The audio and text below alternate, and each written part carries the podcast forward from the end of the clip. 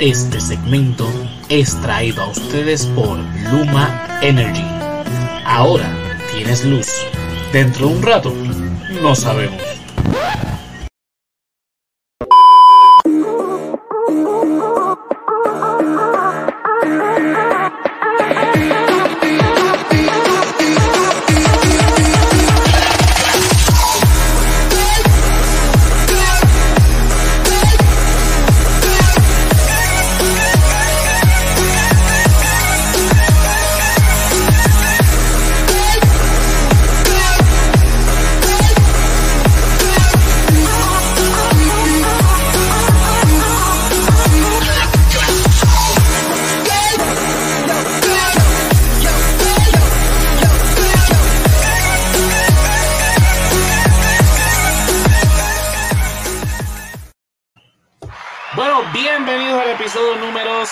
63 del Resaltador de la Realidad. Yo soy José Antonio Ramos Ortiz y por aquí me encuentro con el incordio número uno, el Fefo. ¿Qué está pasando?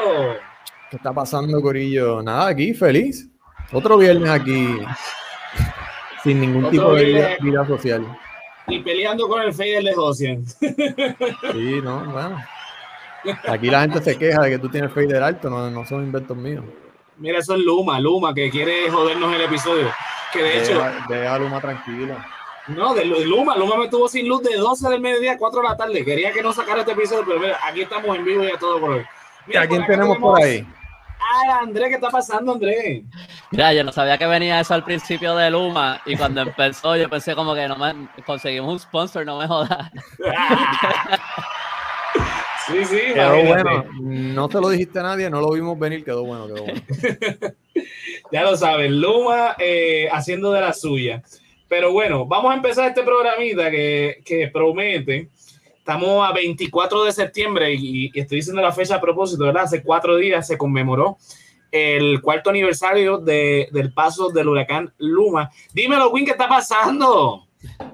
Eje, Queen. Conectada, conectada desde Mayagüez. Mayagüez que tú vives, ¿verdad, Queen? O por allá, por el carajo. allá, Al lado de la, de la planta de medalla. Exactamente. Mira, volviendo al tema, eh, ¿verdad? Eh, Huracán así- María, no Huracán Luma. eh, es la misma mierda para efectos de- del programa. A eso es Hace que cuatro vamos. años no. Sí, pero vení, ya hace cuatro años, vení, eh, eh, eh, o sea, esto fue como que la excusa perfecta para el gobierno de Ricardo Rosselló adelantar la, la privatización, porque dieron, a ver, pasó un huracán, entonces nosotros no podemos bregar, vamos a vender esta mierda. Eh, que fue más o menos lo que pasó. Pues mira, pasó el huracán María, pasó el huracán este Irma, de hecho también. Y eso, pues, ese huracán fue un recordatorio de un montón de males sociales que, sí, dice Quincy, el primer pueblo que tuvo luz días después de María. Bueno, Eh, mira, imagínate. Claro, eso es así. Mira, eh, uno de los principales, ¿verdad? Podemos hablar un montón de cosas que, que María eh, nos recordó, no es que fue que, que, que, que, eh, María, ¿verdad? Destrozó y jodió, no, no. María simplemente nos hizo recordar que ya esos problemas existían. La pobreza, la corrupción, este, eh, eh, la falta de planificación, etcétera. Podemos nombrar mi- miles de, de males que, que María no- nos hizo ver.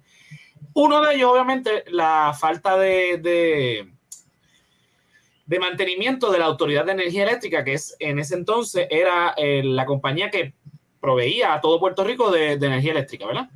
Eh, Ok. obviamente, la, es verdad, se sabía desde, desde antes que cuando llegara María, esto íbamos a estar meses sin luz, ¿verdad? Los que pocos recordamos lo que fue el huracán George, ya los más, más viejitos, pues el huracán este Hugo, que hubo meses sin, sin, este, sin luz, sin servicio de agua y sin el servicio de luz, pues yo por lo menos me recuerdo sí de, de, de George un poco, no sé Fefo, yo, Fefo, yo creo que me imagino que se recordará de Hugo.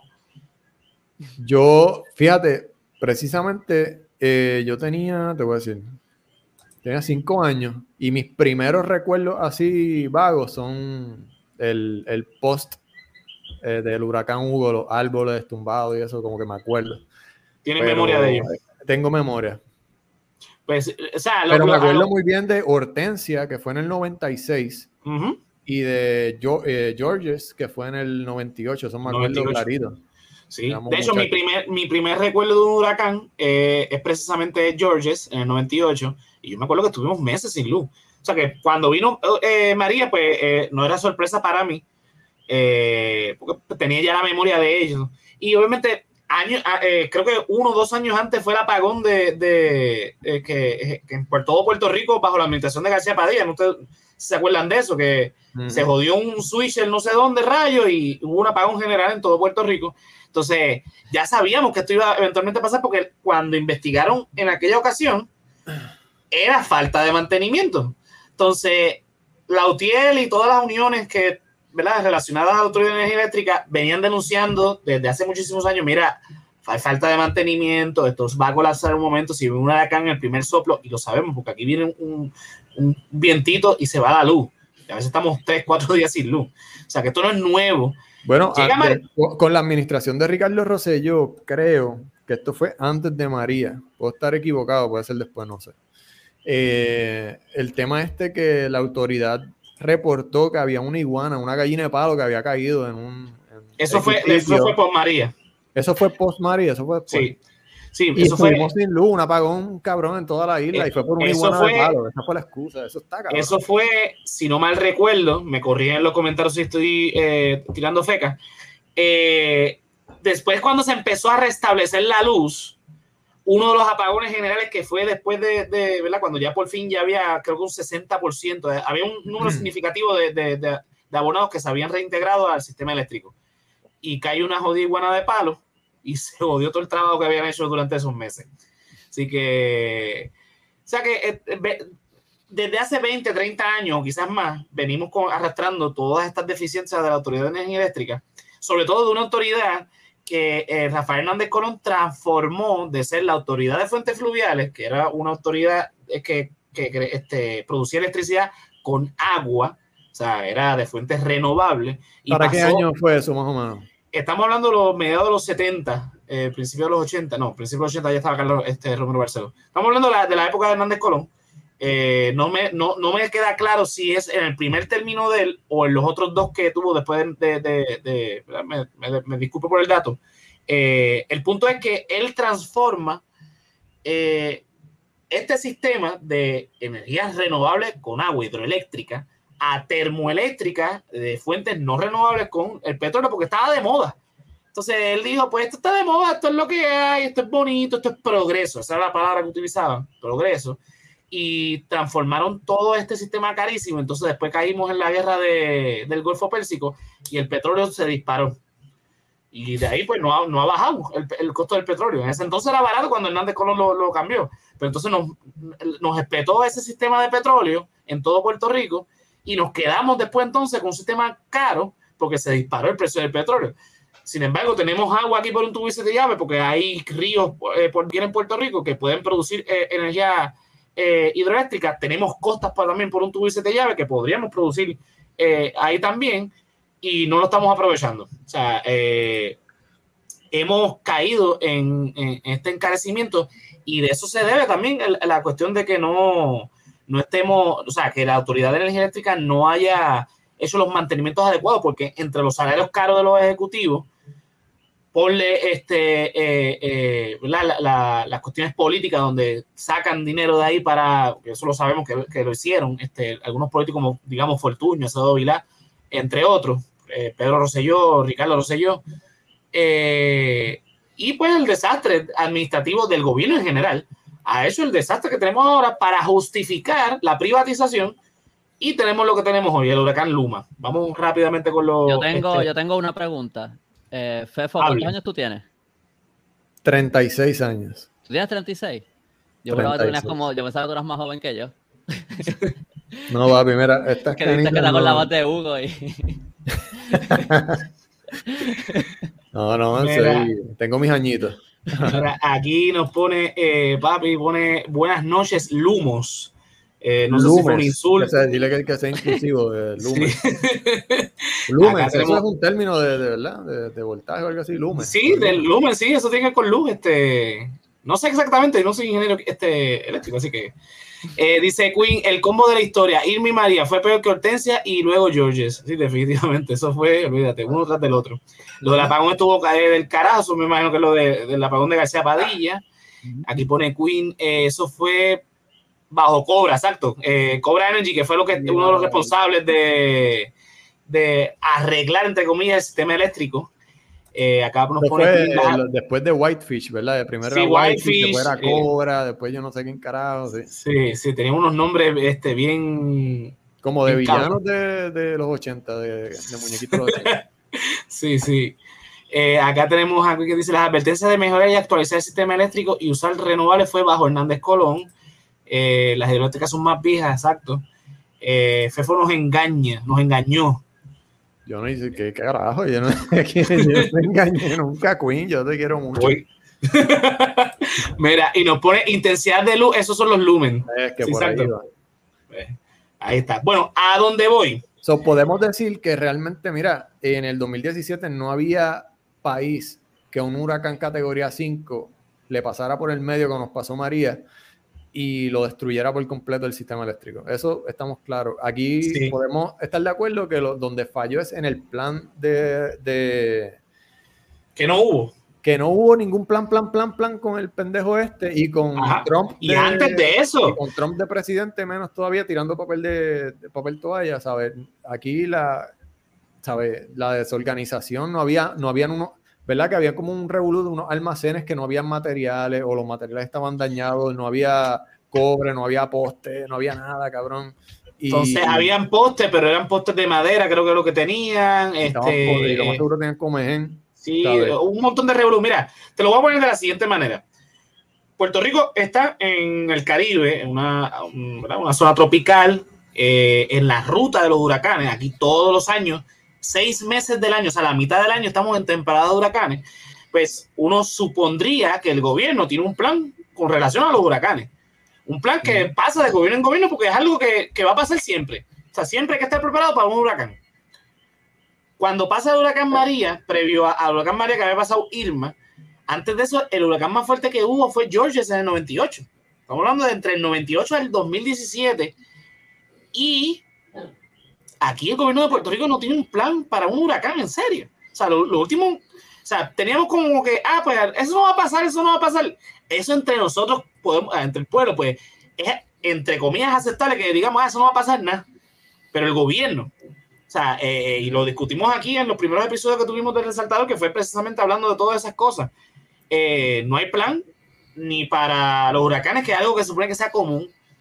No hay plan para los terremotos, que también el gobierno de Puerto Rico tiene que estar eh, precavido con eso porque estamos en, no sé si es una, una falla o una, la, la, placa tectónica, no, el término ahora mismo se me escapa, el término geológico, pero estamos, eh, eh, ¿verdad?, en constante movimiento. Pasa que no lo sentimos, pero... la, placa tectónica del Caribe que está en el norte de Puerto Rico y curiosamente está temblando en el sur, que eso no... Exacto. La ciencia... hay, otra. Hay otra, ¿dónde? En el sur. Pero se tiembla, sí. Sí, ah, eh, pues creo, que, creo que es la placa tectónica del Atlántico, lo que está en el norte, y hay una la falla del Caribe en el sur. Me disculpo. Yo sabía la del norte, porque ahí está, hay una de las fosas más profundas del océano, yo no sé. Ajá, sí, pero esa, es la otra cosa, la fosa de Puerto Rico. Bueno, anyway, no, esto, no. esto no es una clase de geología ni de geografía. a, lo mucho de historia y ciencia política. Mira, está acá. Está este, callito eh, echándole, echándole spray al perro que está. No el perro está intenso hoy. Mira, a donde voy es que ni para eso tampoco tiene un plan. Entonces, pues mucho menos tenía plan para pandemia y pues tenemos el desastre que tenemos aquí. No, mira, vamos a ir rapidito, mira. Eh, Queen nos pone y los bochinches de Fema y lo de Beatriz y tu hogar renace. Mm. Ay, Dios mío, si nos vamos eso es otro podcast, Queen, olvídate de eso. Sí, definitivamente. Por acá tenemos a Pablo y dice falta de, capacidad administrativa y sobre todo falta de voluntad. definitivamente. O sea, aquí no, aquí no hay, aquí no hay nada de administración, ni pública, ni privada, ni nada. En el gobierno de Puerto Rico no tienen, el concepto de administración no existe. Digo, y que lo peor de todo es que en, verdad planes hay porque se han hecho y se pueden, o sea, que si hay planes más viejos se pueden aplicar. Es cuestión de que ellos ni les dio la, la, la, gana de usarlos, ¿entiendes? Como que ellos ah. decían que había un plan, planes hay ni, Pero ahí donde voy. el esfuerzo de buscarlos y, mirarlos y usarlos. Ahí donde voy, este Andrés. Recuérdate que cuando entró Ricardo Rosselló, creó este disparate del Departamento de Seguridad Pública. Entonces ahí cogió lo que es la Policía de Puerto Rico, el 911, Forense, Bomberos, eh, el manejo de emergencia, todas esas agencias y las convirtió en una sola agencia. Entonces cuando llegó el huracán, dijeron, bueno, pues saquen los planes. Los planes no estaban actualizados desde la década de los 80 y eran, todos planes diferentes y entonces no había una consolidación de, de los planes. Y ya el Departamento de Seguridad Pública tenía un año de, haberse instaurado. Entonces, es lo que tú dices, hay falta de voluntad, no tuvieron ni, siquiera la, la, intención de ver los planes, pudieron, ah, eso no se actualiza desde los 80, olvídate de eso, eso no sirve porque hay un menosprecio a, las cosas de antaño también, eh, eh, eh, sobre todo no, no, por, no por ser viejo, sino porque eran de otras administraciones. Entonces, el, recuerda que este, este gobierno, sobre todo el de Ricardo Rosselló, vino con el ego de que nosotros somos jóvenes y venimos con este ímpetu nuevo y bla, bla, bla. Y un montón de gobernadores se ofrecieron para ayudar a Ricardo Rosselló. Yo me acuerdo que Acedo Vilá se ofreció, Hernández Colón, que todavía estaba vivo, se ofreció también, eh, eh, Sila, creo que también, eh, no sé si el papá, porque Ricardo, eh, Ricardo y Pedro no tienen una muy buena relación que digamos. pero sí hubo este acercamiento de otros gobernadores que tuvieron experiencias similares, sobre todo Hernández Colón, que trabajó este, este Hugo para ayudarlo, pero la arrogancia de Ricardo Rosselló es de, tal manera es que. Como, es como el empleado que tú tienes que se pasa metido en el celular. Porque nada más tú te puedes leer las páginas del chat y mientras estaba pasando todo esto que tú estás diciendo, él estaba escribiendo chicken nuggets en, la, en, el chat, ¿entiendes? Donde están las prioridades, ¿sabes? Estaba envuelto en su propio ego y para el carajo además, ¿entiendes? Mira, vamos, vamos a saludar aquí rapidito a Belkis que se conectó, que está pasando Belkis. Eh, dice, y Pipo dice cuatro años más. Ay, Dios mío. Sí, él dijo, él dijo mira, acostúmbrense a los aumentos de Luma con el 16.4 de aumento y quiero eh, postularme para el 2024. Y voy a no tiene ni el apoyo de su partido, no, va a ningún lado. Y más allá del apoyo de su partido, el tipo vive enajenado. O sea, eh, eh, eh sí, está bien, subieron ahora el mínimo a 8.50, que con los cálculos de inflación eso tampoco da para nada, pero bueno, por lo menos este, hicieron el aguaje y pues supuestamente va a ser escalonado, pero bueno, eso es otro tema también para otro podcast. Eh, el tipo vive enajenado de la realidad del puertorriqueño. O sea, si tú subes la luz, vas a hacer que el, el, proletariado, por, no decir trabajador, eh, le sube el costo de, vida, no quiera gastar más, los comercios tengan que subir también eh, los productos y, sus servicios, porque si sube la luz, sube todo. O sea, es un efecto en cadena. De hecho, el, en Puerto Rico, el hecho de que todo se produzca bajo petróleo, o por lo menos la gran mayoría, porque sabemos que, tenemos otras plantas que producen con carbón, otro este producto no, no renovable. Hay una que creo que todavía produce con, agua. Este, eh, eh, Oye, y le, le, sube la luz a, vamos a decir marca aquí que se joda, le sube la luz a la megatienda, a Costco, le sube la luz a Walmart, pero también le sube la luz al coffee shop de la esquina, al restaurante de la esquina, a la tiendita de, ¿sabes? El pequeño comerciante el que se ve jodido al final del día. Ah, exacto, porque Costco y, Walmart no tienen problema para pagar la luz, ¿entiendes? No, sobre, sobre todo porque le tienen sesiones contributivas y no pagan impuestos. El pequeño comerciante paga una, un fracatán de, de dinero para y cuánto permiso le dan y cuánto obstáculo le dan para poder este uno poder sacar su negocio. O sea, cuesta arriba sacar un negocio en este país. Oye, se fue yo, Microsoft. Yo me acuerdo leer un artículo hace, esto fue hace años yo no, no me acuerdo cuál era el gobernador, pero esto fue antes de Ricky.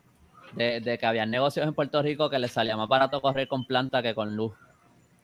Este, so, ellos tenían plantas eléctricas y corrían, los, y corrían los, restaurantes y las cosas así, les salía más barato.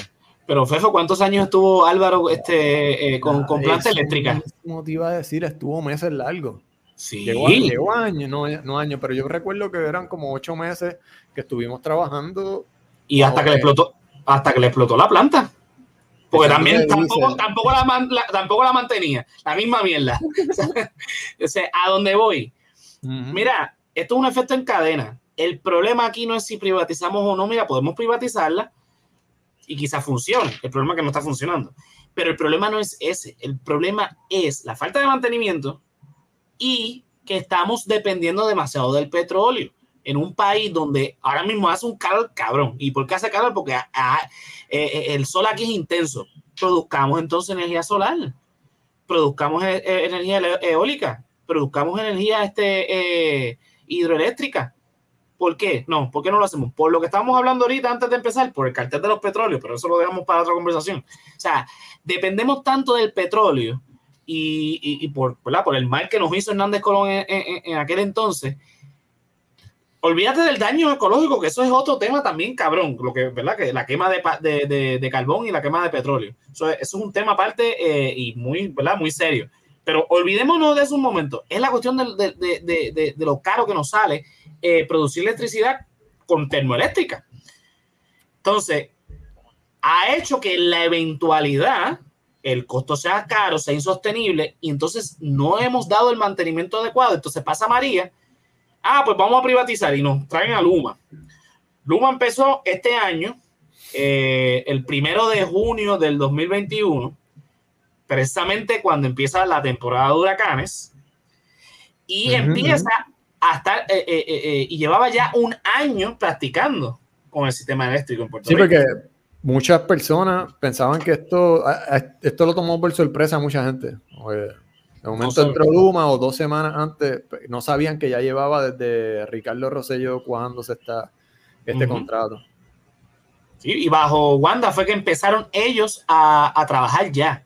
Pero no, fue no, fue hasta que la UTIEL se tiró a la calle a protestar que la gente dijo como que espérate, esto va en serio, el contrato va en serio. Sí, porque la gente pensaba que eh, es que esto se estaba viendo, que esto es lo que posiblemente va a pasar. No, es que ya había pasado. Ya el UMA estaba trabajando, llevaba un año trabajando eh, para el primero de junio del 2021, llevaba ya un año, y no hacen nada más que tomar, y no es que se privatizó toda la autoridad de energía eléctrica, se privatizó lo que es transmisión y distribución. O sea, los postes, vamos a ponerlo de esta manera, los postes. Las centrales termoeléctricas, eso se sigue perteneciendo. el sistema de cobro, el, Exacto, sí, todo, todo, lo que no sea, todo lo que no sea, exactamente, todo lo que no sea la generación. O sea, la generación, entiéndase, la compra de petróleo, lo tiro a la caldera, eh, esas calderas que queman ese petróleo y eh, eh, entonces la, la, bobina, no, eso se llama este... lo que, la, la, jodida esa que se mueve, los motores esos que se mueven, se me olvidó el mismo nombre. Estoy pensando en la escena del Titanic, de, cuando están las jodiendas. Bueno, más o menos, más o menos así es la misma mierda. sí, porque es tecnología obsoleta, ¿sabes? Claro, entonces eso, obviamente ese calor, ese vapor crea todas estas mueve toda esta jodienda que crea la electricidad. Son términos de, ingeniería eléctrica, no voy a ponerme ahora. Eh, Te metiste en un hoyo y tienes que salir de ahí. Sí, eh, eh, el punto es que esa parte, que es la que genera la electricidad, es todavía de la Autoridad de Energía Eléctrica. Una vez generada, la distribución y transmisión la hace Luma. Ok. No hace nada más que entrar Luma, las turbinas, gracias papi, que aquí lo puso este papi los comentarios, las turbinas. Eh, eh, yo sabía. Exacto, exactamente.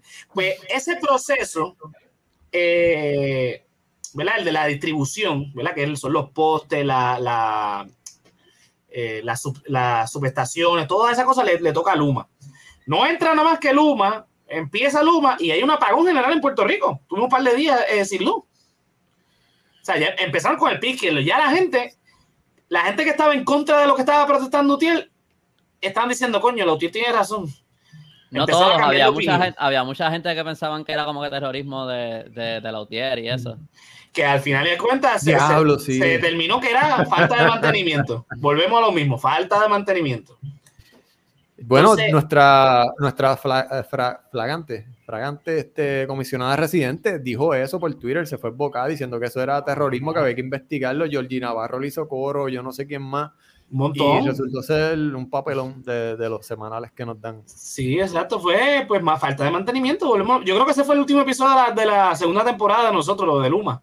Este, Porque precisamente esa semana tú te quedaste sin luz y no pudiste grabar. Me recuerdo con, con Fernand de Cultura Geek. Exacto. Eh, entonces hablamos, no me acuerdo qué era el tema, creo que era... Eh, yo no me acuerdo, lo de Watchmen yo creo que era. De Watchmen. Entonces, después, la semana que le, le, siguió, que fue entonces el, el, final de temporada, pues hablamos precisamente de lo de Luma. o fue al revés, no me acuerdo. La cuestión es que ese tiempo estuvimos hablando de Luma porque precisamente se dieron todos estos, eh, todos estos papelones de, de, de un montón de, de, apagones que hubo sistemáticos en Puerto Rico. Y era porque precisamente volvimos a lo mismo. Esta gente no conoce el sistema.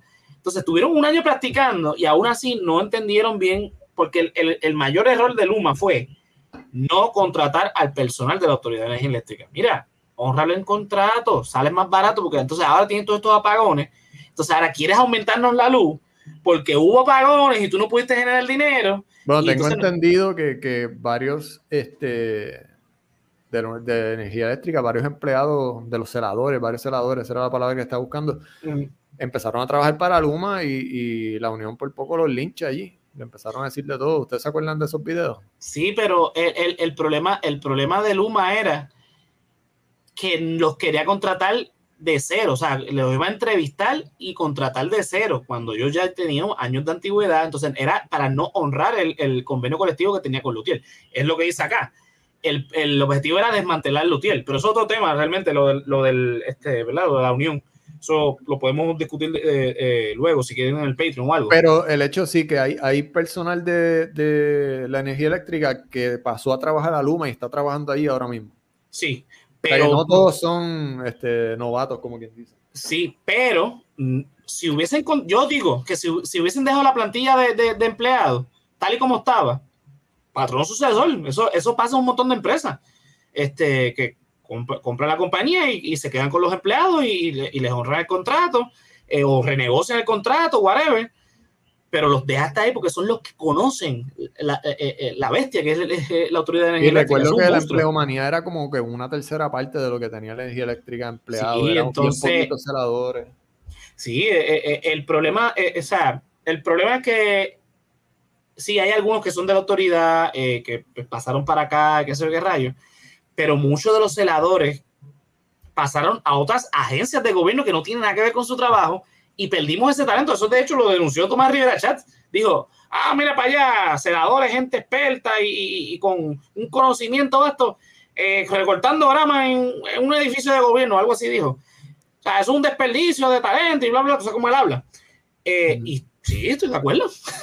o sea, eh, ese, ese fue uno de los grandes errores, pero, na, pero eso Tomás Rivera Chat lo dice ahora, después que el contrato estaba firmado. ¿Por qué uno lo def no defendió a sus empleados mientras se estaba negociando el contrato? Lo voy a decir al final, obviamente, por voto. Vamos a los comentarios rápido, que hay un montón de comentarios. Eh, después del de Pipo, cuatro años más, pone papi, dice, en Cuba, esos comunistas del tercer mundo, casi todo su sistema de corriente es soterrado. En María tardó ocho días en llegar la energía eléctrica. Ay, yo estuve madre. tres meses sin luz y yo iba a Torrey. Mira para allá. Mira para allá. Aquí dice Queen, ¿soy yo o los PNP se volvieron expertos en, privatizar, en privatizar todo lo que quieren maximizar ganancias bajo truco con amigos del alma? Definitivamente. Bueno, Queen, eh, pausita ahí. No te vayas tanto para el PNP porque rojo y, rojo y azules son, mira, hoy tenemos un individuo que vamos a hablar ahorita del que... Definitivamente, eh, para, los que nos están escuchando, para los que nos están escuchando, Fefo puso una foto de Eduardo Batia que fue uno de los mayores propulsores de la privatización de la Autoridad de Energía Eléctrica. De hecho, yo creo que él fue el que, el que propuso la, la legislación. Uh -huh. Seguimos por acá con los comentarios. Tengo a ver que dice la famosa sombrilla, todo en uno y la sombrilla no servía. Refiere, me imagino, a el Departamento de Seguridad Pública. Nos pone Queen aquí. Ricky es el perfecto ejemplo, aparte de Pierluisi, de vivir del cuento y pensar que todos viven igual que tú. Exactamente. Pone aquí, papi, que despierte el pueblo, puñeta. Vamos para la calle, coño vocabulario, vocabulario, ¿qué está pasando? Dice Belkis aquí, Luis anda con unas gringolas feliz de la vida diciendo que todo está bien, el país cayéndose en canto. Sí, él vive enajenado, él vive en Fortaleza ya enajenado de lo que pasa en el pueblo. Él no tiene ni más mínima idea de lo que pasa realmente en el pueblo. Pero porque... no, yo no pienso que es ni enajenado, es que no le importa. O sea, peor, eso es peor. No es, como que, no es como que, ah, no, es que yo lo sabía. A él no le, no le importa. Eso es peor. eh, pone aquí también, este, Queen dice, también hay, hay, más calor porque María afectó el follaje de nuestros bosques. Sí, definitivamente. Eh, aquí está, eh, está pasando Mercedes, Mer, aquí ah, con nosotros, Nice, saludos. Aquí tenemos a Queen, dice, son iguales, unos le, lo trajeron y los otros lo mejoraron. Pues sí. Mira, hablando precisamente entonces de Luma, Luma llega eh, ¿verdad? toma las riendas eh, por completo de la transmisión y, eh, transmisión y distribución de, del sistema eléctrico. Y entonces pega a decir, mira, yo sé que la tarifa se sube un par de meses, pero mira, deberíamos subirla. Y el negociado viene y le dice, no, esa fue la primera vez, creo que fue en agosto. Vuelven otra vez ahora, es lo que estábamos hablando precisamente, que lo, lo que detonó el episodio de hoy Dice, mira, hay que subir el 16% la tarifa porque con todos estos apagones, pues no estamos, estamos en pérdida. Y sale Pierluisi diciendo, y aquí la cámara sale con esto, es el Luma tratando de... hay sabotaje, hay que llamar a, Jennifer González. Mm. Sí, este, pero nada, aquí seguimos, olvídate, eh, si la cámara eso no importa. Hay que llamar a la covacha de Luis David Colón, a medio. Mira, pues eh, Luis dice, mira, si no hay problema que lo suban porque es que, ¿verdad? Los apagones se justifican. Ok. Y es lo que estamos hablando antes de empezar a grabar. Y ahí ustedes pueden entonces abordar. ¿Cómo entonces? Ah, mala mía, es que no te estoy viendo en la cámara y pensaba que ya habías terminado. No, dale, dale, habla, habla, no hay problema.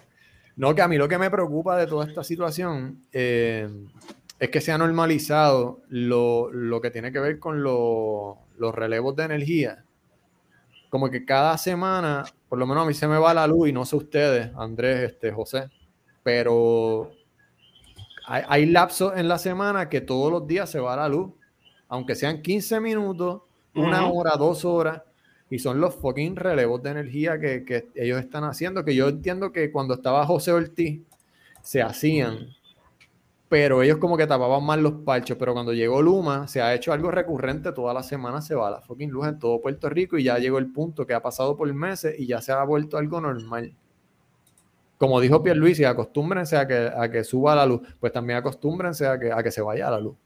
¿Entiendes? Y eso es lo que estamos viviendo ahora. Mira, eh, antes que vaya Andrés, para dejarlo, ¿verdad? Que, que diga. Lo, eh, lo que tú estás diciendo, Fefo, sí, bajo cuando era la autoridad completa, que la que se encargaba de generar, distribuir y, transmitir, habían este, apagones, eso es cierto. Lo recuerdo, sí. Pero lo manejaban mejor porque, vuelvo y repito, ellos conocían al monstruo y sabían cómo trabajarlo. Otra cosa, los, este, lo que está pasando ahora mismo, esos relevos de carga siempre se han hecho, porque obviamente esto, esto es, un sistema que es peligroso, que va a explotar en ciertas ocasiones y ciertas terminales eléctricas van a salir, eh, ¿verdad? Salen de línea. Eh, y entonces tienen que compensar con las otras y obviamente van a haber los relevos para proteger el sistema, ¿verdad? Para que no haya un colapso mayor. ¿Qué pasa? Luma se ha reindado de, eso, de, de esa falta de generación para justificar los apagones que tienen que ver con la cuestión de la distribución. Entonces, cuando se explota un poste o una, una, una subestación eh, tiene un fallo algo que tiene que ver con el sistema de ellos, dicen, ah, no, hay eh, eh, eh, baja generación, entonces tenemos que compensar y por eso los relevos de carga tienen que ver exclusivamente con la autoridad, con la generación.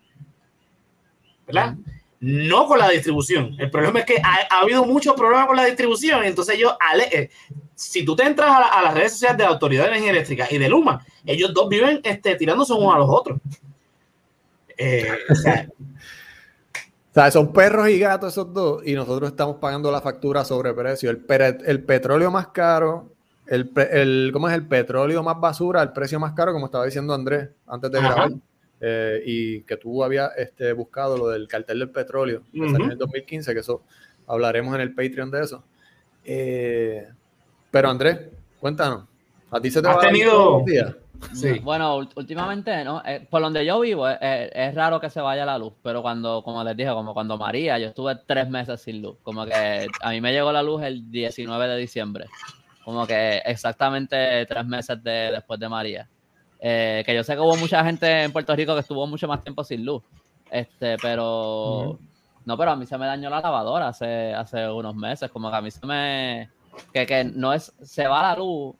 Ok, pues que, es una mierda en general, pero como que si tú piensas en las consecuencias de que se te vaya la luz, si tú trabajas desde tu casa, este, trabajas en una computadora, que tú haces si no tienes luz? Este, si tú se te dañan todos los enseres, se te daña la nevera, se te daña la comida. Este, eh, la nevera, yo diría que es lo más importante porque pierdes la compra. Por eso cuando, cuando pasó todo esto de, precisamente cuando pasó lo del apagón, eh, cuando entró Luma. Yo me di una perse por la este, nevera y le compré un regulador de voltaje independiente y le puse un regulador de voltaje al breaker.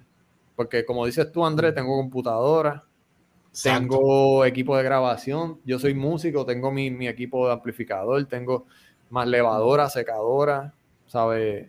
Sí, Que son, son, montón son de- de- de inversiones que uno hace, inversiones que uno hace, que son, tú sabes, tus ahorros, el dinero que tú te ganaste y todo eso, y esto te lo jode todo. Y no es solamente que suba la factura de la luz y que, ah, y que se va la luz y como, ah, pues, pues está oscuro. Como que no, uno, uno pierde. Y no solamente, no es solamente los apagones, son la- la- eh, eh, las variaciones de cuando hay fluctuación de, de, de voltaje que empieza a, a- a- a- a- ¿verdad? Este, la trifásica y todas esas cosas que empiezan a, a, a flashear las luces y, Silent Hill. Sí. sí, entonces eso, eso jode más que cualquier otra cosa. O sea, este, entonces hay que hacer una inversión, lo que dice Febo, una inversión adicional de, de, ¿verdad? de reguladores de voltaje, batería. No, llamar, al backup. peri- llamar al perito electricista para que lo monte también y pagarle, porque yo no me iba a, poner a montar eso. Obviamente, pues nosotros no sabemos. Entonces, son un montón de inversiones este, que, que, que uno tiene que hacer adicional a las inversiones regulares que uno tiene en una casa. O sea, que Digo, uno y, que y eso somos nosotros que no tenemos condiciones médicas, que necesitamos máquinas ahí de, de que se dañan, que si no, no hay luz no funcionan, que la gente que necesita insulina y no tienen nevera y como que esas cosas son... Exacto, que era- ahí, ahí llegaste a un punto. gracias. recientes que son casas que las habilitan para, para, para cuidar ancianos. O sea, que, que depende la vida de ellos, de, de esos equipos, ¿entiendes? Sí, Entonces, los, eh, los apagones matan gente, literalmente matan gente. Literalmente, sí, literalmente. O sea, no solamente lo- lo- los empleados de la, de, de la, de la autoridad de Luma que, que se puedan ver afectados por alguna de estas, de, de estas cosas, que hay mucha gente de esta muere, sino también por las consecuencias que de, de, de la, de, este mal manejo de... Estamos en el siglo XXI. Ya, ya, ya est- est- esto de, de esta fase de, estar con las fluctuaciones de, de, voltaje y con apagones, no es para que esté pasando. O sea, sobre todo dando, dado el hecho de que aquí ha venido un montón de dinero de Estados Unidos, sobre todo después de Luma, para que para invertir en mejorar el sistema eléctrico. ¿Y aquí dónde está ese dinero? En ningún lado. Vamos Pregúntale rápido. a Jennifer y- Pregúntale a Jennifer González, ahorita ponemos el, el- la noticia. Sí, mira, aquí tenemos a Mer que dice lo que la gente debería comenzar a preguntarse es por qué personas que son exitosas económicamente en la industria privada le dan con meterse a la política. En el caso del gobernador, alegadamente el salario oficial es de 70 eh, mil. Entonces, Ese tipo se hizo millonario desde, Fortu- desde Rosselló en el 98. Ese tipo está guisando en la política, ese tipo es millonario. Sí, dice, esos apagones no se daban con tanta frecuencia ni duraban tanto, exacto. A veces los apagones duran, qué sé yo, 15 minutos. Sí, eh, eh, era normal, o sea, en Puerto Rico siempre ha sido normal los apagones. Es, eh, digo, y está mal que sea eso normal, esa es la norma. Es lo que Ah, te estaba diciendo, lo hemos, ya lo estamos normalizando y de ahí es que está el problema. Y no po- y Digo, en, la época de los taínos nunca, nunca había apagones.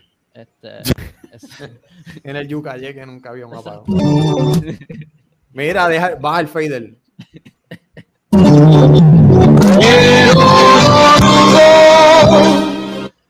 No voy a ahí, se dejar fueron, ahí se fueron todos los viewers. Ahí se fueron Ahí se fueron. Al contrario, aumentaron. Mira, seguimos aquí con los, este, los comentarios. La gente se olvida de la gestión de Lisa Donahue. Ella ha tenido que ver bastante con la de clave. la- sí, definitivamente. La gente se olvida que le- eh, Donahue, que era panita de, esa, de, de tu foto, Fefo, de, Debate así, me sí, acuerdo. de Batia. De ella, él, eh, ella, eh, él fue la que trajo a, a, a Donahue. Una compañía no le importa, no importa de su naturaleza, me imagino que se refiere a Luma, dice aquí Belkis. Las fluctuaciones de luz fastidian los enseres y no hay inventario de enseres suficiente y hay que esperar hasta tres meses para que llegue una nueva nevera o estufa. ¿Está cabrón? Por eso Luma quería un relevo de responsabilidad y no se lo dieron. Este, porque sabían que no iban a dar pie con bolas. ¿no? Sí, esa gente, de hecho, Luma fue una, una- eso se lo inventaron. Luma fue una, una compañía que crearon de tres compañías para, para comprarlo, este, los eh, energía, el sistema Era de, como de, Canadien- de Canadá y de Texas, algo así. sí, era. algo así. Digo, Acá- ah, sí. No, Sí, eso no, era lo que estábamos, lo que estábamos hablando antes de, de que empezara el show, de que, que, que ata con lo que está diciendo fue ahorita, de que le preocupa que esto sea, se ha vuelto algo que se normaliza. Que es que ese, ese deal de que ellos no tienen como los, el relevo de responsabilidad, ellos básicamente pueden, si le dan la gana, crear todos los apagones que quieran si le- a propósito y después, y después justificar otra alza más en el precio de luz. Exacto. Sí, eso es un peligro. Mira, aquí nos pone Mer, dice, la ironía es que en países nórdicos donde tienen mucho menos sol que nosotros, tienen carreteras llenas de paneles solares. Y aquí, eh, eh, ¿verdad? Que siempre tenemos sol, podemos poner paneles solares. ¿Cómo se llama el show ese de Zac Efron? Que, eh, el de Netflix, tú dices, ¿verdad? El que fue, fue para Puerto Rico y sí, sí, este... entrevistó a Carmen Yulín. Pero él tiene un episodio en ese show que está en Netflix que él va a Iceland. Y si usted buscan en Netflix, eh, ahorita buscamos el nombre del show, pero no me acuerdo el nombre. Sí, sí lo voy a buscar rápidamente. tiene bien poquito sol, como dice Mer, y tiene los sistemas de eléctricos más. Down to Earth with Zac Efron. ¿Cómo se llama? Down to Earth, o sea, bajando a la tierra. Ese inglés tuyo está. Sí, ese Goya Alejandro García Padilla. Sí, pero Alejandro García Padilla habló con el presidente, así que olvídate. si yo hablo así no es nada. Mira, eh, sigo por ahí con los comentarios. Dice: No importa la corporación que sea, eso tiene que funcionar. La generación de energía y la distribución de energía en otra compañía es la producción de productos enlatados y su distribución Goya. Este, dando un ejemplo, aquí Berky nos puso el nombre de. Eh, dice: Usa la energía de los volcanes, de los geysers, de hecho. Este, si quiere sentirse basura, que vive en un país basura, vea ese, ese, ese episodio en específico de Iceland. Veanlo todo, eh, la, temporada completa y creo que tiene una segunda temporada próximamente. Es muy bueno porque te da una perspectiva súper cabrona de, ¿verdad? El episodio de Puerto Rico está porque fue cuando pasó María, pues ellos quisieron venir para acá, que se yo, hablar con Julie y toda la jodienda. Julie se hizo famosa y guau, guau. Este, pero los demás episodios, los demás episodios eh, son buenísimos. El de Islandia está súper cabrón, el que tiene en Costa Rica eh, también. Hay otro en Perú o Ecuador, uno de esos dos países, no me, no me queda claro ahora. Eh, hay uno en una provincia de Italia, que es una isla, o Grecia, uno de esos dos países.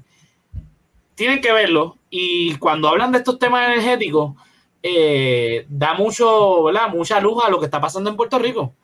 Eh, ¿Tú no crees que la gente que vive en esos países como que vea esos programas, igual que igual que tú ves el, yo nunca he visto ese show, pero que veas el de Puerto Rico y tú dices, ah, qué mierda, como que a lo mejor en Islandia lo vieron y dicen, ah, qué mierda, solamente entrevistaron a este tipo y qué sé yo, ese show no sirve. Pero el de Italia estuvo bueno, porque ellos son en Islandia y no saben cómo son las cosas en Italia. Puede ser. A lo mejor es lo mismo en todos los países.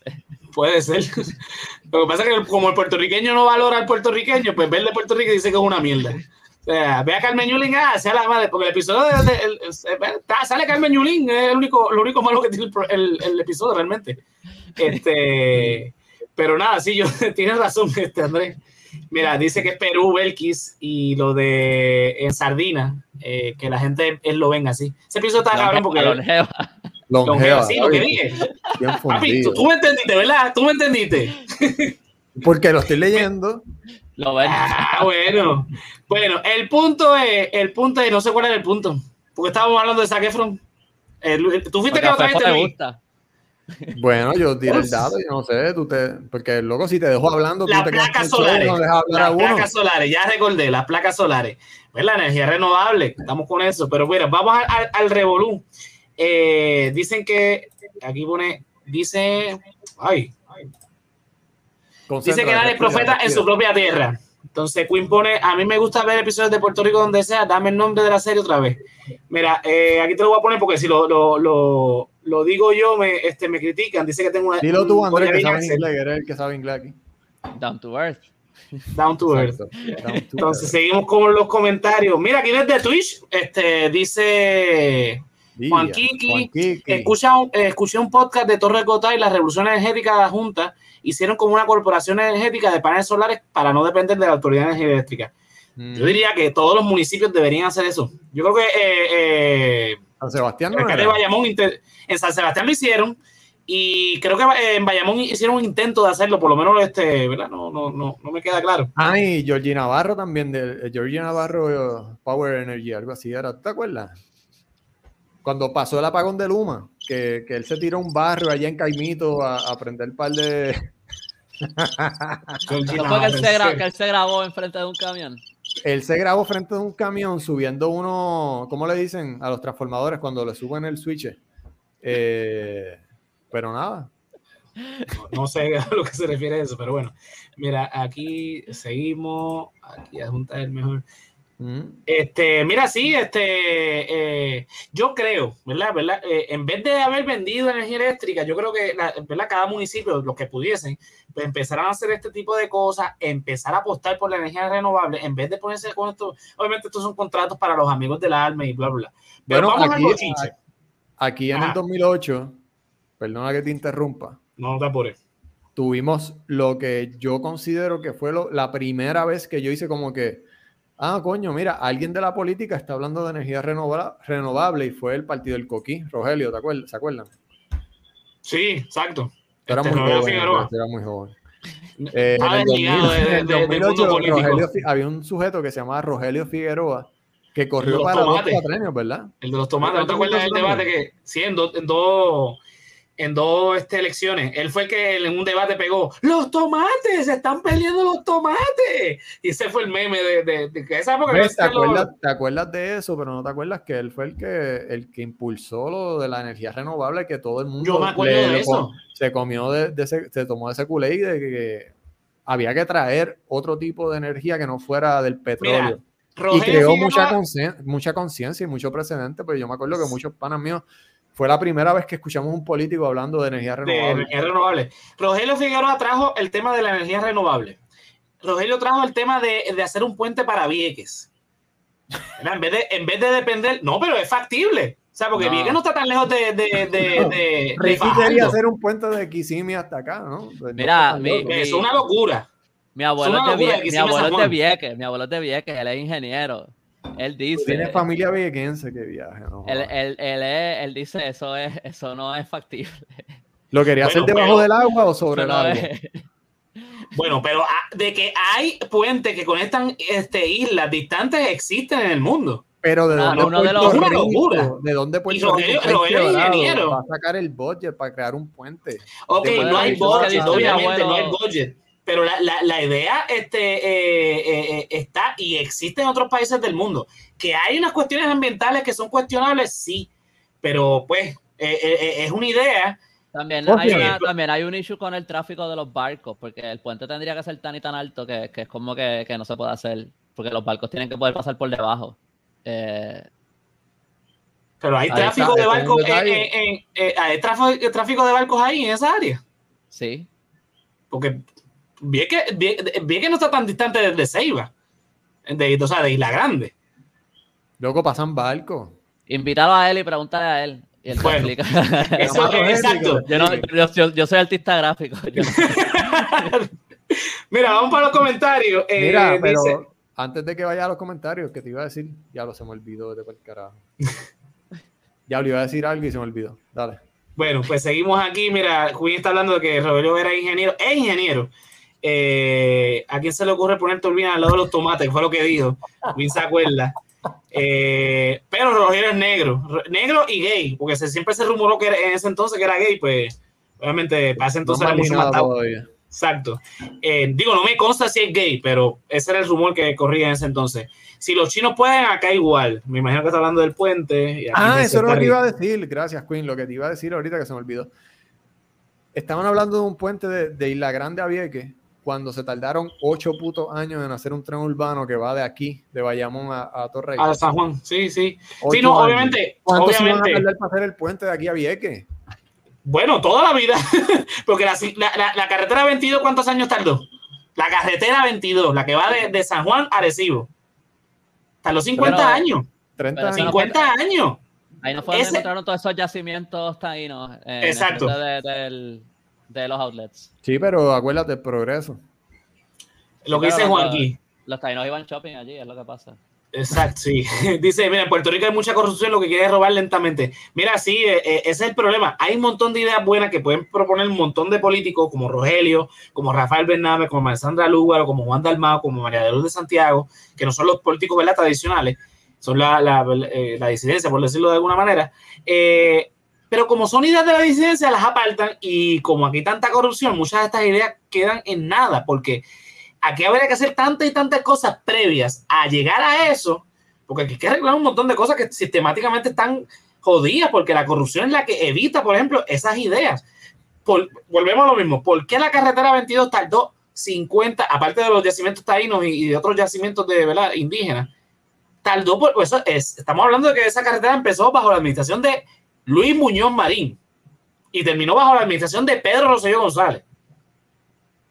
O sea, eh, eso es más, más, que otra cosa es corrupción, porque entre todos esos gobiernos hubo mucha corrupción. O sea, lo, Hernández mismo Colón. pasa, lo, mismo que pasa en salud, lo mismo que pasa en educación, pasa en, en, en, en obras públicas. Se roban los chavos, como son fondos federales. O sea, cuando Exacto. llega aquí los fondos, pues se lo distribuyen entre, entre ellos y terminan haciendo una chapucería. Cuento de nunca acabar aquí.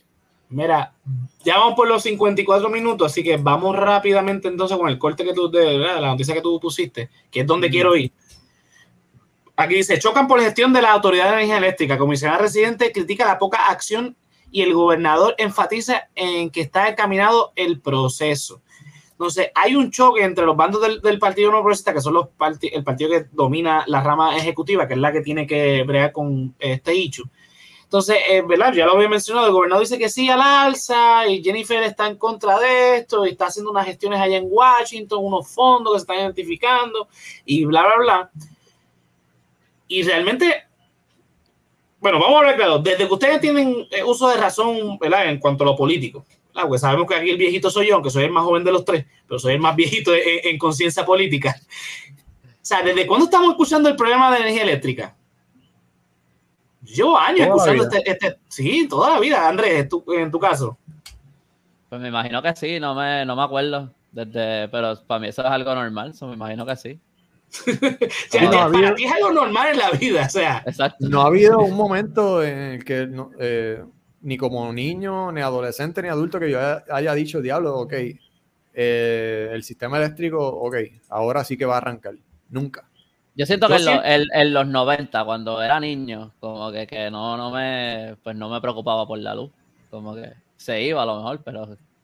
Exacto. Como que, ah, pero por eso, por eso no, no dije cuando niño, porque nadie cuando niño tiene conciencia política, pero ya cuando uno tiene conciencia política que sabe que existen todos estos problemas, pues todo, o sea, nunca hemos, eh, nunca hemos vivido, por lo menos nosotros tres, en un momento de, ok, es, hay un momento de paz con las autoridades eléctricas y no, siempre hemos tenido problemas que si lo tienen protestando. Yo me a Ocean viendo los postes con cinco años ahí. Ese poste está botando chispas. Eso se va a caer de ahí. Era. Mira, póngase serio, coño. Siervo, póngase serio. Mira, o a sea, donde los voy es cinco que... años hablando de la inactitud del gobierno. Mira, pues, eh, al punto, el punto de lo que quiero oír, porque estos cabrones me están desviando. ¿ves? Por eso es que Doña Mary se mete a los, a los podcasts de nosotros a criticarnos, porque somos, no somos serios. Loco, porque que hace los papelones eres tú.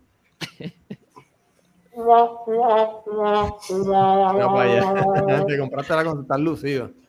Mira, a dónde voy.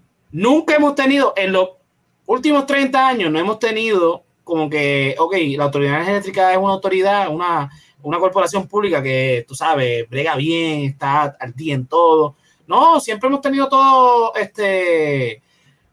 Eh, todos estos problemas y todas estas jodiendas eh, eh, con energía eléctrica, apagones, obviamente con, con, después de María, pues todo ha incrementado pero que el gobierno, o sea, lo que, a donde quiero ir es que Jennifer González ahora está con que no, que vamos a defender y Tomás Rivera Chad y todas estas jodiendas. Ellos ninguno ha hecho nada por, por, por, mejorar el sistema eléctrico en Puerto Rico, vamos a ver claro. Al contrario, bajo Fortuño, cuando este, Jennifer González era eh, presidenta de la Cámara de Representantes y Pedro Pierluisi era eh, comisionado residente, ¿qué hicieron ellos?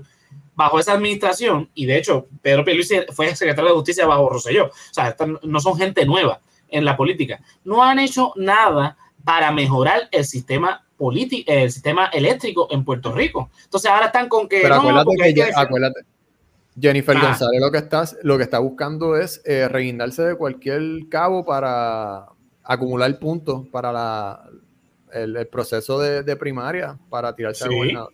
So que claro. ella le va a llevar la contraria a Pierluisi. Después que lo vimos bailando con ella en el cumpleaños ese VIP que tiró de, de 3 mil pesos.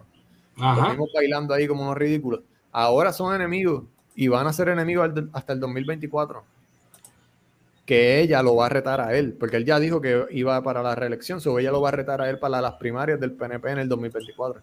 Eso es lo que va a pasar, ¿sí o no? Tú que eres politólogo. Sí, es que, de hecho, a mí me sorprende que ella no lo retara en primarias, este, o a Wanda, Esa, porque la candidata perfecta era Jennifer González para esta última eh, eh, eh, elección.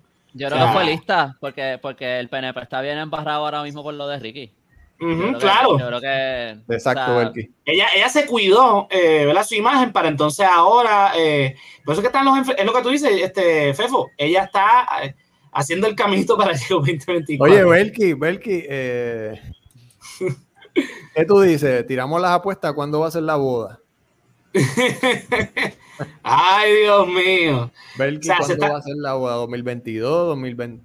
Yo pienso que como ella es PNP, como invierno 2022, vamos para el diciembre de 2022, enero 2022, ahí que tira la, la todo boda. Se, todo se está alineando para que ella sea la próxima candidata, porque Pedro Pierluisi, obviamente, Pedro Pierluisi lleva arrastrando lo de secretario de Justicia de Pedro Rosselló comisionado residente por ocho años con bajo Fortuny, que se hizo millonario bajo esa incumbencia.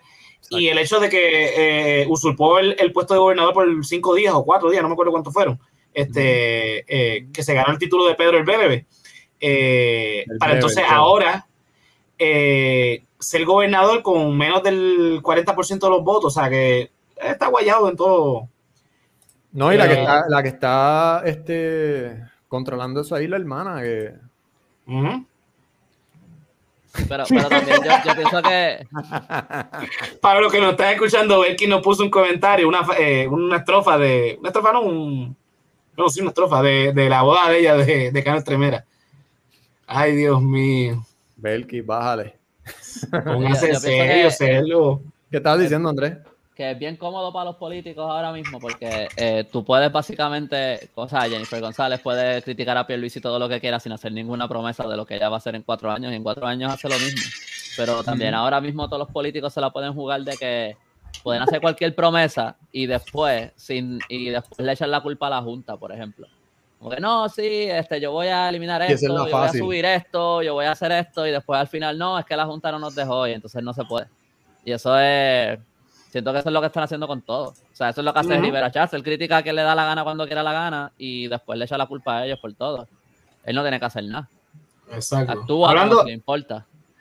Hablando de Rivera Chat, voy a poner este clip, dura tres minutos, eh, eh, sacando el pecho por el pueblo. Tomás Rivera Chats, bienvenido aquí, senadora, lo sé todo. Saludos, Gary. ¿Y qué? Bienvenido. Y a la gente que nos observa, también un saludo muy cariñoso. Senador, el asunto del aumento de casi un 16.4%, eh, esto están como que demasiado seguidito con la cuestión del aumento. Si te refieres al aumento de la energía eléctrica, eh, inaceptable que la negligencia en darle mantenimiento a unas plantas, el costo que representa ponerlas al día, ¿verdad? actualizarlas, darle mantenimiento, se le traspase al cliente. Increíble. Distinto es si hay una variación en el precio del barril, pues que eso no está bajo el control de nadie en Puerto Rico y pues tenemos que tolerarlo, ¿verdad? Aunque sea, ¿verdad? Eh, bajo protesta. Pero han dicho públicamente que tuvieron que unir unas plantas y hacer un ciclo combinado porque unas que necesitaban mantenimiento, no se les dio el mantenimiento, colapsaron y entonces esa negligencia o esa falta de responsabilidad quieren traspasarse al ciudadano, inaceptable por completo. Y la Comisión de Energía, que es el brazo que se creó, ¿verdad?, a través de la legislatura para fiscalizar y defender los intereses del pueblo de Puerto Rico, pues hará su parte. Pero independientemente de si llega a la perfección o no nuestro sistema eléctrico, el puertorriqueño, la puertorriqueña que día a día, ¿verdad?, necesita este servicio, más allá de tener un servicio perfecto al cual todos aspiramos, quisiera ver que todos los funcionarios del gobierno, todos, desde el gobernador hasta el último más abajo, fiscalicen defendiendo los intereses del cliente del servicio eléctrico. Exijan que Luma cumpla con lo que se comprometió en el contrato, a cabalidad. Hay ejemplos de privatización buenos, el aeropuerto, la PR22, hay otros que no son tan buenos. Este de Luma, pues la transición ha sido lenta, accidentada y imponerle un costo a la gente por algo que no tienen ellos responsabilidad, me parece que es totalmente inaceptable. Ahora, al final y a la postre estamos en manos de la, del negociado de energía. ¿Sí? Es que el gobierno siempre puede hacer algo más. Cuando el ciudadano ve que el gobierno lo está defendiendo y que está exigiendo que se le cumpla a la gente, aun cuando haya alguna deficiencia, algún apagón, alguna demora en restablecer el servicio, la gente quiere el gobierno defendiéndolo. Y hay que ser más agresivo en esa defensa a favor del pueblo de Puerto Rico. Ahora, la parte inmediata en términos de energía eléctrica es lo del aumento, pero también inmediato es el servicio. Claro. Que tenemos unos serios problemas con el servicio y ha salido información de que FEMA no ha recibido el plan. La comisionada residente hizo una reunión ayer y hoy el gobernador desmiente y dice que eso no es así. Bueno, lo- las opiniones son libres, ¿verdad? Los hechos son sagrados. Y respectivamente de cualquier diferencia de opinión que puedan tener el gobernador y la comisionada, el ciudadano en Puerto Rico quiere ver a todo el gobierno exigiéndole a Luma que cumpla. Quiere ver a la Comisión de Energía exigiéndole justificación para cada aumento y defendiendo el mejor interés del pueblo, que puede ser que se reduzca el servicio. Eh, nadie puede decir que tenemos un servicio de excelencia, ha habido apagones, eso nadie lo puede negar, ha habido deficiencias que tienen que mejorarse. Así que si se han sometido o no propuestas a FEMA, basta con mirarse el registro. Y no importa lo que diga nadie, es ahí que sabe cuál es la verdad.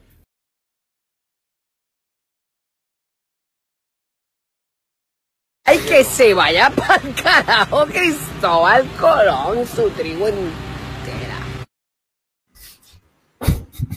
Ahí estaba Tomás Rivera Chat sacando pecho, panza, como digo alguien por ahí en los comentarios, este, por el pueblo de Puerto Rico. Mira, el asunto es que esto es Oye, ¿de acuerdo o en contra de lo que dijo Richard?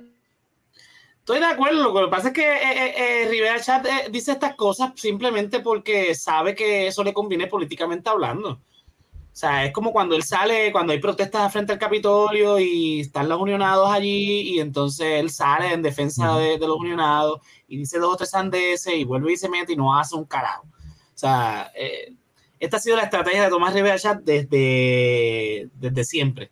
Desde que fue Rivera ya Schatz y- parece como Rivera Schatz parece como un viejo que, que toma ce- cerveza como que en una lancha en esas cosas de foam para mantenerlas calientes, como una Cruz Light así. Para mantenerla fría, ¿será? Para mantenerla fría, exacto.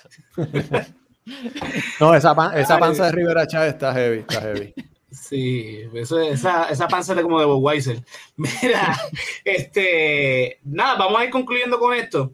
Eh, mira, el problema en Puerto Rico de energía eléctrica, lo venimos llevando arrastrando la hora que llevamos hablando aquí, es falta de mantenimiento y que seguimos produciendo eh, con petróleo, o sea, eh, con termoeléctrica, ya sea con petróleo o en el caso de, de, ¿verdad? de carbón, que es la otra este, forma que, que- que podemos estar aquí. Eh, el punto es que si no nos cambiamos, esto puede ser privado, puede ser público, no importa, ese no es el punto. Va a seguir siendo caro si seguimos produciendo eh, con petróleo. Entonces, tenemos el- el- la, la- la cuestión este, ¿verdad? eh, ambiental, pues mira, vamos rellenando de eso.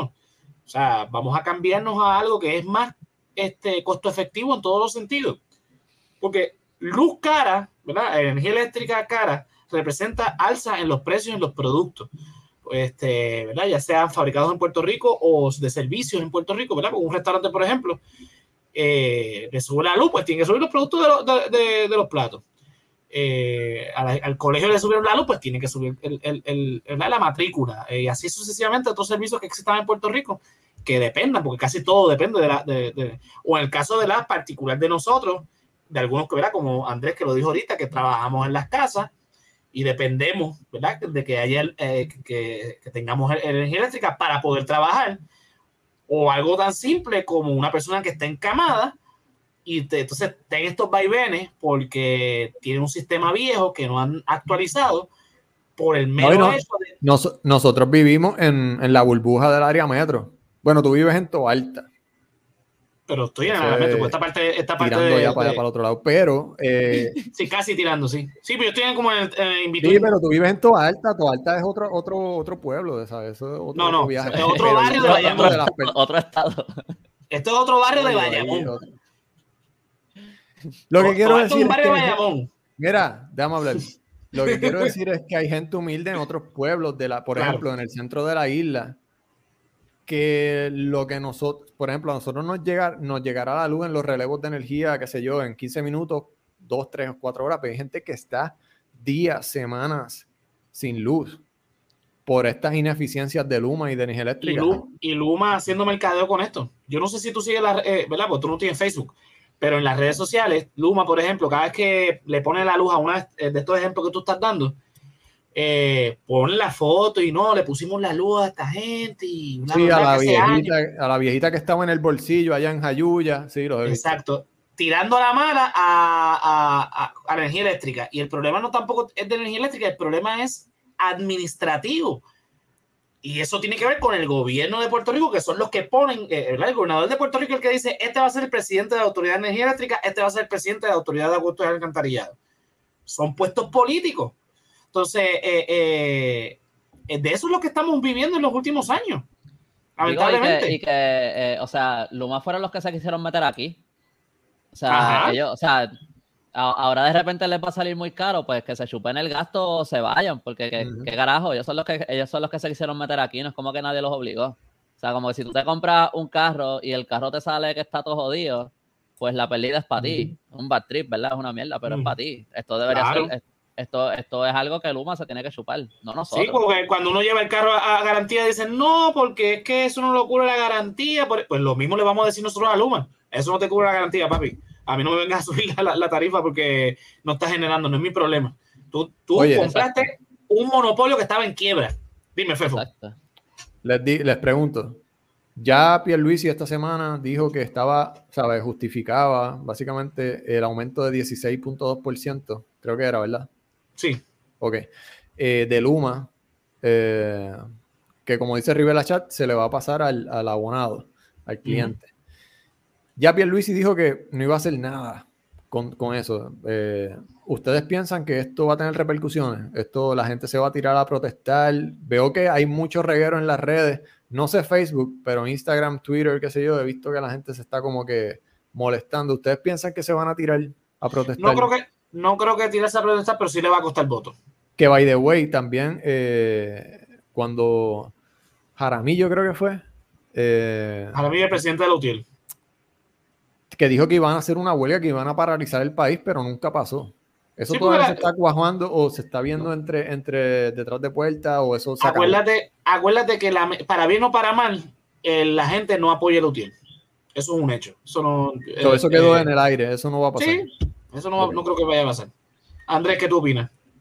Yo, bueno, sí, yo, yo pienso que me sorprendería que pase, estaría cabrón que pase. Este, o sea, la, la UTIER en aquel momento cuando dijeron que iban a paralizar el país, creo que tenían el apoyo de, los de los camioneros, si no me equivoco, y los camioneros sí sabemos que ellos tienen el poder de paralizar el país. Este, yo me acuerdo ir al, al primer concierto de Calle 13 eh, cuando con el país paralizado por los camioneros. Este, pero ay, iba a decir algo bien cabrón y se me olvidó. Ah, que no, que, Sigue juntándote con Fefo. que, que, que no, que, que, o sea, yo no sé muy bien quiénes eran la, quiénes eran, no son las personas que dirigen como que energía eléctrica, pero, pero eh, yo creo que un problema con Luma, por ejemplo, es que, no por ejemplo, de lo que estamos hablando, este, eh, es que esa gente no está aquí. Los dueños de Luma, ellos no viven aquí, sus familias no viven aquí. O sea, si aquí la gente se queda sin luz, no es como que su mamá, su abuela, su tía se quedan sin luz No se ven afectados. a ellos no se ven afectados ni nadie más. Cuando, cuando los servicios los están dando personas que viven aquí y que tienen toda su familia aquí, pues es distinto, porque, porque sí, hay, sí conocen gente que se están afectando, sus amistades, o sea, ahí entonces ellos ven más las consecuencias y yo creo que tienen un poco más de, ¿verdad? De conciencia de que hay que hacer, de que hay que bregar y que hay que resolver estos problemas, porque ellos mismos se afectan. Así mismo es. Bueno, nada, vamos a continuar Oye, esta conversación. Ajá. Antes, Dime, antes de, eh, hago, hago paréntesis nuevamente. eh, no sé si ustedes son religiosos o no, el que sea religioso bien o no, pero hay que dar gracias a, a lo más alto, a lo que usted crea, porque llevamos desde 2018, 2019, 2020, 2021 ahora esquivando balazos a lo Matrix con los, todos los huracanes que han pasado bien cerca y nos ha tocado. Ahora mismo hay uno que se llama eh, la tormenta Sam que está pasando, va a pasar por encima de nosotros. Pero ustedes se imaginan que nos toque un categoría 2, un categoría 3 y que nos Una por el tormenta medio. tropical. Una tormenta Una- tropical. categoría 1 por, por el medio, por Utuado. Eso sería devastador ahora mismo para nosotros. No tenemos como. como- Pero no te tienes que ir a un huracán, papito. Con una tormenta tropical que pase por aquí, es suficiente para que el sistema eléctrico, es lamentable lo que estoy diciendo, pero es la realidad. Una tormenta pasa por Puerto Rico con la misma trayectoria de, de María o de cualquier otro huracán que haya pasado por Puerto Rico, siendo tormenta tropical, sin convertirse en huracán, y jode el sistema eléctrico. Yo me acuerdo, eh, no me acuerdo el nombre de la tormenta. Yo sé que cuando llegó a República Dominicana ya era, era huracán. Yo estaba en séptimo grado, si no me equivoco. Eh, pasó una tormenta y aquí se fue la luz por tres días. Una tormenta que no hizo mucho estrago. Entonces, eh, eh, es una realidad en Puerto Rico. Y, o sea, yo me gradué de, de- de intermedia. Estoy hablando que eso fue yo, yo estando en séptimo. Yo me gradué de intermedia en 2006. Estamos en el 2021. O sea, na- nada ha cambiado en estos últimos 25 años. Bueno, yo pienso que eh, María cambió algo bien grande y es que yo creo que aquí la gente siempre a lo mejor se sentía como que, que cuidado por Estados Unidos, por el gobierno a lo mejor, por whatever. Y después de María, Mm, la, no, básicamente fuimos nosotros mismos que, que, que, sobre, que sobrevivimos, ¿verdad? Como que no fue, no fue por ayudas de nadie, no fue por un plan del gobierno que no hubo, no fue por nada de eso, fue, fue por, porque ay, yo creo que ahí pues se vio que nosotros éramos capaces de algo y que, y que Loco, nadie don- más nos iba a ayudar. Y, donde y- yo donde yo vivía, yo conocí a mi vecino que, que yo vivía ahí hace siete años, ocho años y yo no lo había visto. Y cuando pasó María, nos dimos la mano y nos ayudamos y lo conocí. ¿Entiendes? Las comunidades Sí. se unieron y se ayudamos, nos ayudamos entre nosotros, como tú dices. Yo me acuerdo gente, yo vi gente random nada más como que en la, el, como el segundo día o algo así, yo fui a casa de mis abuelos que viven como a 10, 15 minutos de mi casa y nos tardamos como dos horas en regresar porque todas las calles estaban bloqueadas y habían como salidas, como que en la, ¿cómo se llama esta avenida? La, la Muñoz Rivera. Ajá. Rivera, este, como que gente así señalando, como que nada más pa- parece que era gente random que, pa- que paró en, en una salida y se bajaron del carro, nada más hacerle señas a la gente que no salieran por ahí porque estaba inundado o porque había un árbol caído. Como que gente normal que nada más decidieron sacar, sacarle su tiempo para hacer eso. Y, y yo pensaría como que si no fuera, más allá de los comentarios de, de los buitres que estaban en el chat de Ricky y lo que sea, si no fuera por María, yo no creo que pasaba algo como lo de Ricky renuncia, porque yo creo que ahí fue que la gente dijo, fue que esta gente no sirve para nada, nosotros no tenemos que tener miedo, esto, tú sabes, vamos para la calle, vamos a...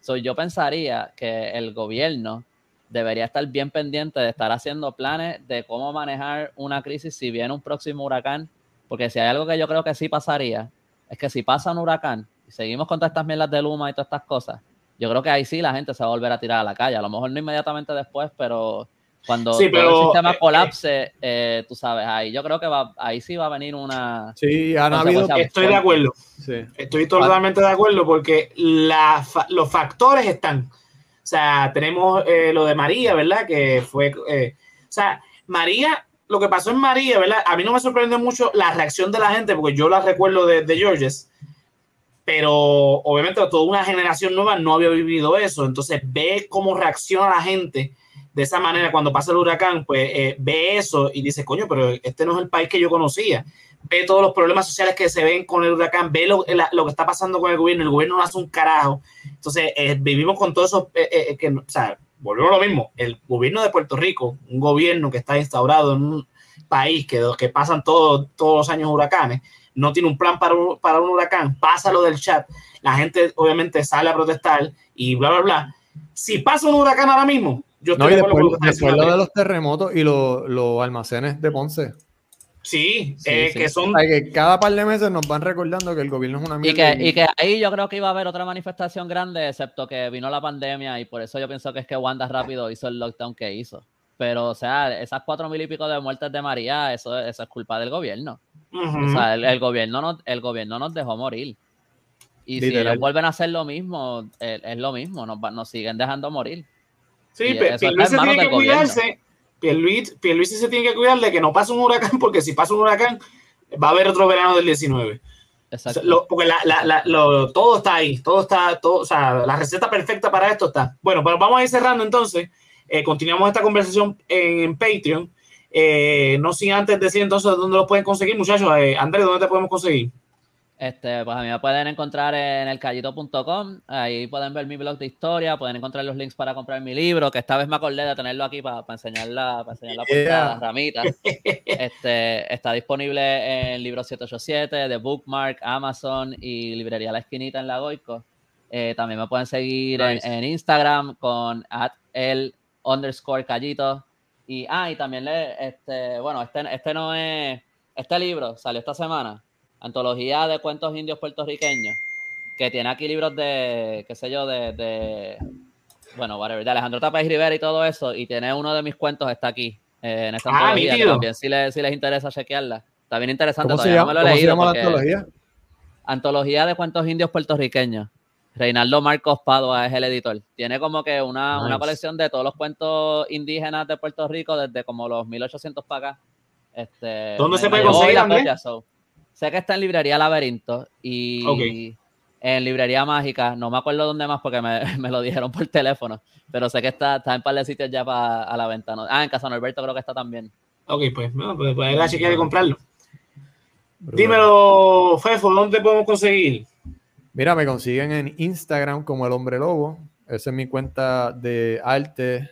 Eh, ahí estoy a la orden, cualquier cosita en confianza. Me consiguen en Spectro Show que es el podcast animado que tengo con Jonathan Rivera, alias El Sifu, que fue colaborador de este podcast. Eh, YouTube e Instagram. Chequen el canal de YouTube, dale follow, síganlo, está bien chulo. Tenemos tres episodios.